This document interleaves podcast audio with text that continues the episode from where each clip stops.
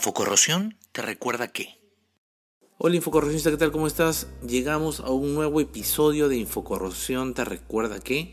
Y en esta oportunidad vamos a hablar sobre los contaminantes atmosféricos corrosivos. La contaminación atmosférica puede ser definida como la condición que presenta la atmósfera de una zona dada cuando la concentración de una o más sustancias supera fuertemente los niveles normales en ese ambiente produciendo efectos medibles en seres humanos, animales, vegetales y materiales. Estas sustancias pueden encontrarse en estado gaseoso, sólido o líquido, y en el caso de estas dos últimas se les denomina también partículas o aerosoles. Por otra parte, en la contaminación atmosférica actúan básicamente tres componentes, los que constituyen un sistema. Estos componentes son las fuentes emisoras, que pueden ser naturales o antrópicas, esto quiere decir que son originadas por la actividad humana, la atmósfera, que recibe estas sustancias y las transporta a diferentes lugares bajo la acción, en algunos casos, de procesos de transformación. Y por último, están los receptores, seres vivos y materiales que son los entes afectados por estas sustancias en el aire.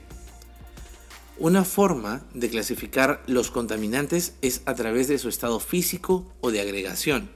Adicionalmente, se agrupa a los contaminantes según su origen, que pueden ser natural, digamos, aerosoles marinos, sulfuros provenientes de emanaciones volcánicas, óxido nítrico de tempestades eléctricas o antrópicos.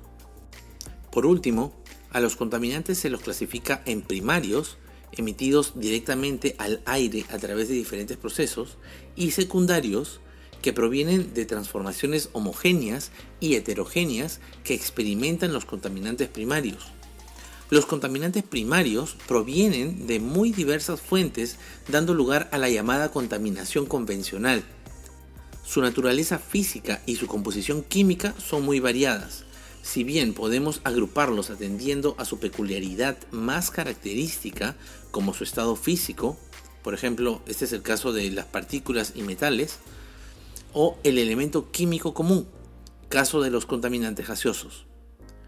Los contaminantes secundarios o contaminación fotoquímica, también llamado smog fotoquímico, se genera en la troposfera, eso quiere decir en la capa de la atmósfera que está en contacto con la superficie de la Tierra bajo el efecto de la radiación solar, que implica reacciones químicas con otros contaminantes primarios tales como los óxidos de nitrógeno, el monóxido de carbono y los compuestos orgánicos volátiles.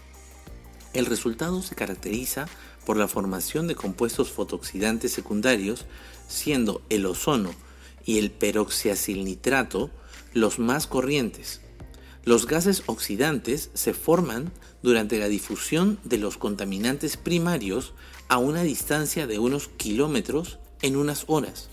Por esta razón, la presencia de estos gases se observa lejos de las fuentes de emisión de las ciudades.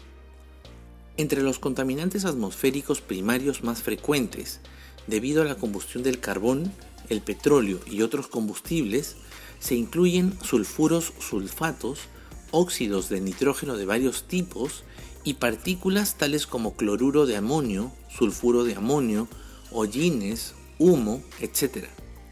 Algunos de estos, sobre todo los sulfatos y las partículas de amonio, son muy ácidas y provocan precipitación ácida, normalmente lluvia ácida, y depósitos secos de partículas ácidas, especialmente sulfuro de amonio. Los contaminantes atmosféricos más importantes, según su composición química, son 1. Partículas sedimentables, en suspensión, respirables y humos. 2. Compuestos de azufre. 3. Compuestos de nitrógeno. 4. Compuestos de carbono. 5. Compuestos halogenados. Y 6.